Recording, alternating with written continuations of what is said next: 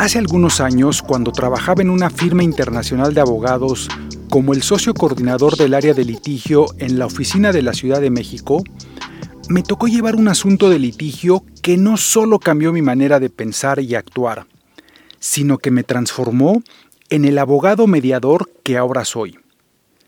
Resulta que un empresario muy exitoso en el estado de Morelos, me voy a referir a él con su nombre verdadero de pila, Don John, un hombre de la tercera edad, muy fuerte físicamente hablando y padre de cuatro hijos varones, nos contrató para defender la legalidad de unos acuerdos de, asamblea adoptados por su empresa por medio de los cuales don John removió del cargo de director general a su hijo, su hijo el primogénito, John Chico, luego de que le descubrieron ciertos actos y manejos irregulares en la administración de la empresa.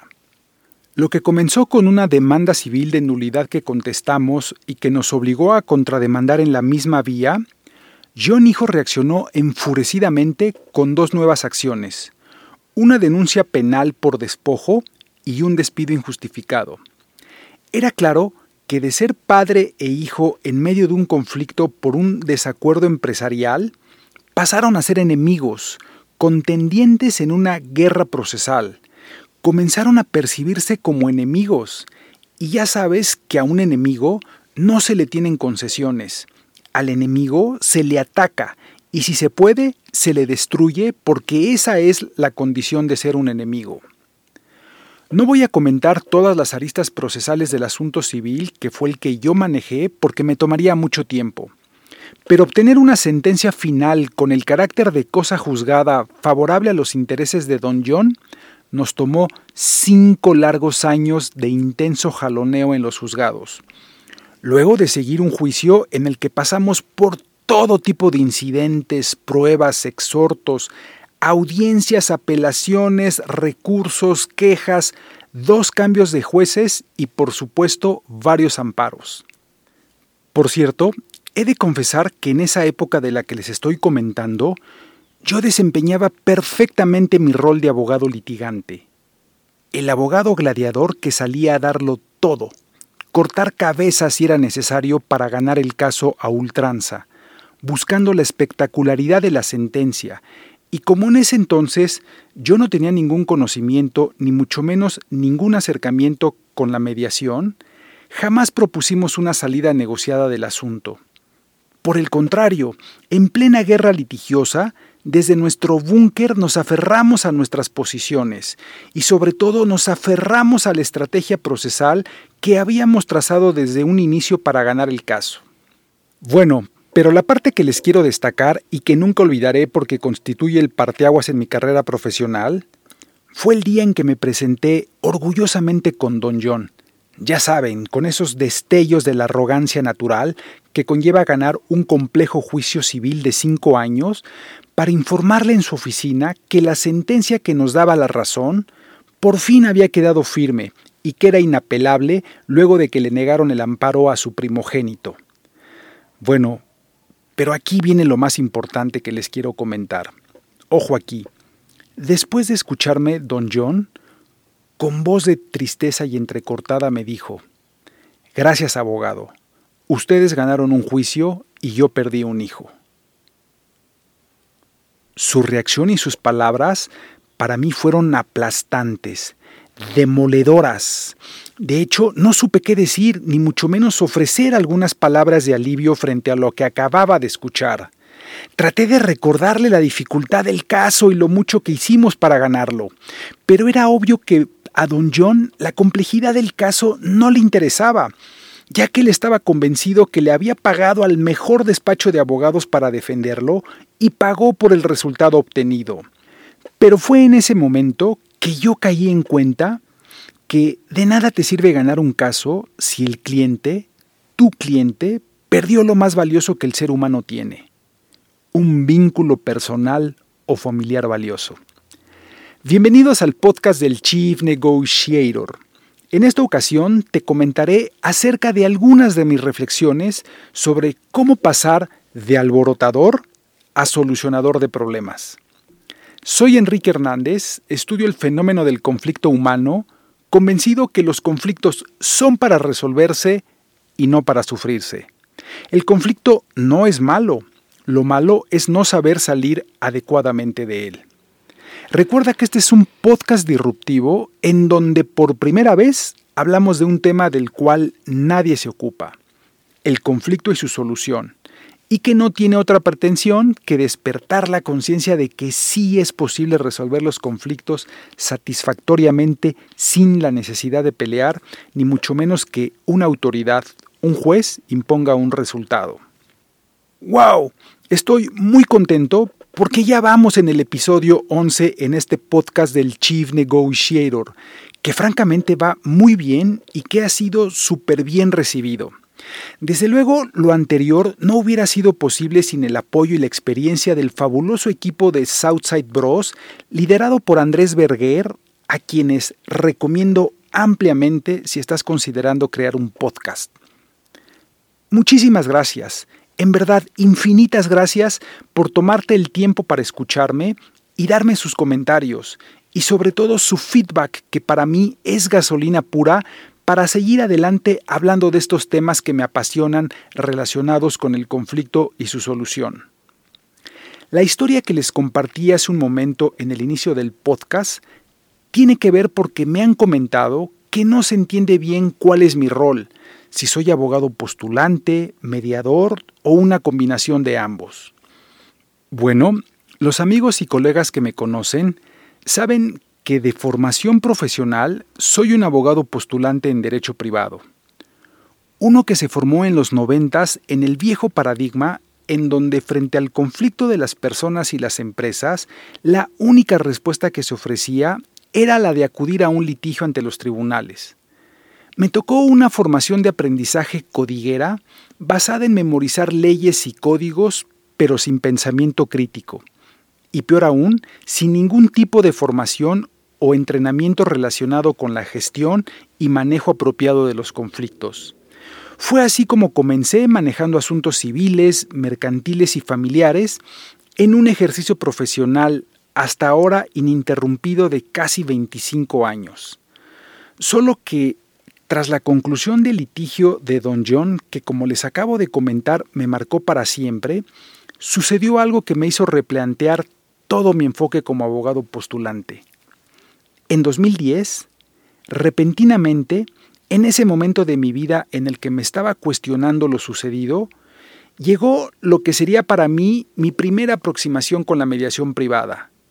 Un curso de mediación de tres días en un fin de semana que tomé organizado por la US Mexican Bar Association, conocida en México como la Barra de Abogados México-Estados Unidos, liderado por Rafael Lobo, que es uno de los pioneros en el movimiento de la resolución de disputas por medio de la mediación. Fue ahí cuando comencé por primera vez con mis estudios y mi carrera de mediador privado, lo que no solo cambió por completo mi manera de pensar y de actuar, sino que experimenté una profunda metamorfosis desde ese momentum que la vida me ofreció para transformarme en un abogado proacuerdo, un abogado conciliador de intereses, un abogado que hoy en día privilegia el acuerdo por encima del pleito y la confrontación. De manera que en la actualidad tengo la doble condición de abogado postulante y mediador, porque he de confesarles que hay una parte de mí que aún le gusta abogar en algunos casos de litigio que me parecen injustos, puesto que es algo que aprendí y que me reta constantemente, solo que con un sello distintivo.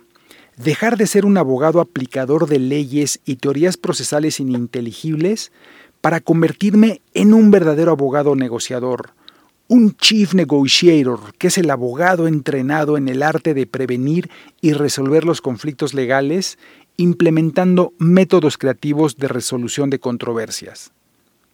No hay que olvidar que desde Roma se decía, primero conocer al hombre y luego las armas para defenderlo. Entonces, desde 2010 he sido un fuerte promotor de los mecanismos alternativos de solución de controversias, particularmente de la mediación, porque en mi condición de abogado postulante Nadie mejor que yo sabe perfectamente lo que sucede dentro de los juicios. Nadie mejor que yo sabe que los juicios invariablemente son suma cero. Nadie me platica ni me cuenta lo complejo, desgastante, lleno de incertidumbre y costosísimo que resulta un juicio en nuestro sistema judicial actual, y que invariablemente termina en una situación perder-perder. Además de que en estos últimos años comprendí que los abogados no tenemos como misión hacer justicia ni ganar los pleitos, sino solucionar los conflictos legales de nuestros clientes. Entonces, en 25 años de ejercicio profesional, como abogado que ha participado en innumerables litigios de derecho privado, algo que puedo afirmar categóricamente es que en los juicios los conflictos de las personas y las empresas no se solucionan. Por el contrario, la situación de encono crece exponencialmente junto con las posiciones de las partes. Eso sumado al ego exacerbado de los abogados por conseguir un triunfo a como dé lugar lo que da como resultado juicios interminables y altamente costosos para quien experimentan la desaveniencia. En los juicios se logra vencer por la fuerza, pero no convencer. Entonces fue a partir de esta transformación que por primera vez conocí una mejor cara del derecho que no había visto antes ni que nadie me había enseñado un derecho humanista enfocado realmente en la solución del conflicto sin tener que pasar por los tribunales. Me di cuenta que para crear paz, nosotros los abogados debemos de ser pacíficos. Debemos de ser unos auténticos peacemakers o hacedores de paz, dejando atrás la abogacía beligerante y litigiosa en la que fuimos formados. Por antonomasia, el abogado debe ser un extraordinario negociador. Y la paradoja es que no se enseñaba a los alumnos de derecho a negociar, y mucho menos a mediar. Por el contrario, el énfasis está en conocer y aplicar la ley como si las leyes fueran capaces de resolver todos los problemas de las personas y las empresas. De hecho, considero que pretender resolver un problema a partir de aplicar leyes y códigos es una equivocación. No hay nada más dañino que un abogado que solo haga caso a las leyes. Ya lo decía Mario de la Cueva, aquel abogado que solo sabe derecho, sabe muy poco derecho. Desde luego, existe un sector de la abogacía recalcitrante que no está de acuerdo conmigo, ni mucho menos comparte mi propuesta de transformación. A ellos el status quo les sienta bien, puesto que se acomoda a su modo de pensar y de actuar con un modelo de trabajo anquilosado que por años ha sido muy rentable, estructurado para funcionar en la industria del litigio para producir trabajo constante y sonante en los tribunales. Sin embargo, estoy convencido de que lo mejor para resolver los conflictos es la comunicación directa o facilitada por un tercero, y de que lo peor es impedir la comunicación como lo hace el derecho procesal. Ahora me especializo en nuevas fórmulas de hacer derecho, los métodos alternativos de solución de controversias, con lo que contribuyo al desarrollo de una cultura transaccional en México, convencido que las posiciones más antagónicas y aparentemente irreconciliables pueden solucionarse eficazmente poniendo en práctica algún método adecuado de solución de conflictos legales según convenga en cada caso en particular. Lo que en 2018 me llevó a sumar otra herramienta a mi práctica de mediación, el derecho colaborativo que se traduce en la posibilidad de negociar y cooperar con el abogado de la contraparte para conseguir un acuerdo negociado en beneficio de los clientes, pero que de no conseguirlo, desde un inicio se firma un compromiso que ningún abogado podrá litigar el caso. Así que mi práctica profesional consiste en llevar ciertos asuntos de litigio, muchos de negociación, mediación y derecho colaborativo, pero con la que más me siento realizado y más pleno es sin duda la de mediador, que me hace recordar que los abogados somos los médicos de las relaciones sociales. Parafraseando al juez Warren Burger, él decía, la profesión judicial entera, abogados, jueces, profesores de derecho, se ha visto tan paralizada por la incesante actividad de los tribunales que nos inclinamos a olvidar que deberíamos ser los sanadores de los conflictos. Finalmente, otro punto que me han comentado y sobre cual quiero aclarar es el relativo a que cuando me refiero a los tribunales, no es, por supuesto, para demonizar su actividad. Por el contrario, qué bueno que tenemos tribunales.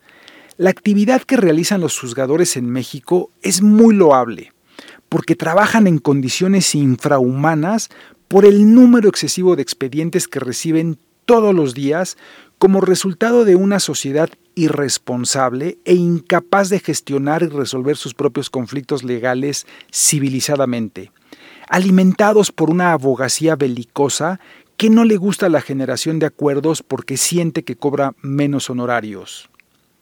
Desde luego, no hay un fracaso de la justicia, sino uno de la sociedad y de la abogacía que quieren que la justicia haga lo que ellos no hacen, que es resolver los conflictos de las personas y las empresas.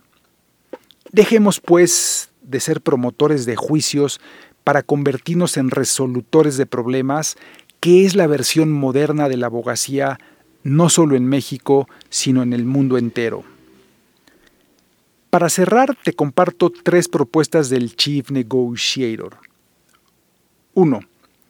Pretender resolver un conflicto legal a partir de aplicar leyes y códigos es una barbaridad.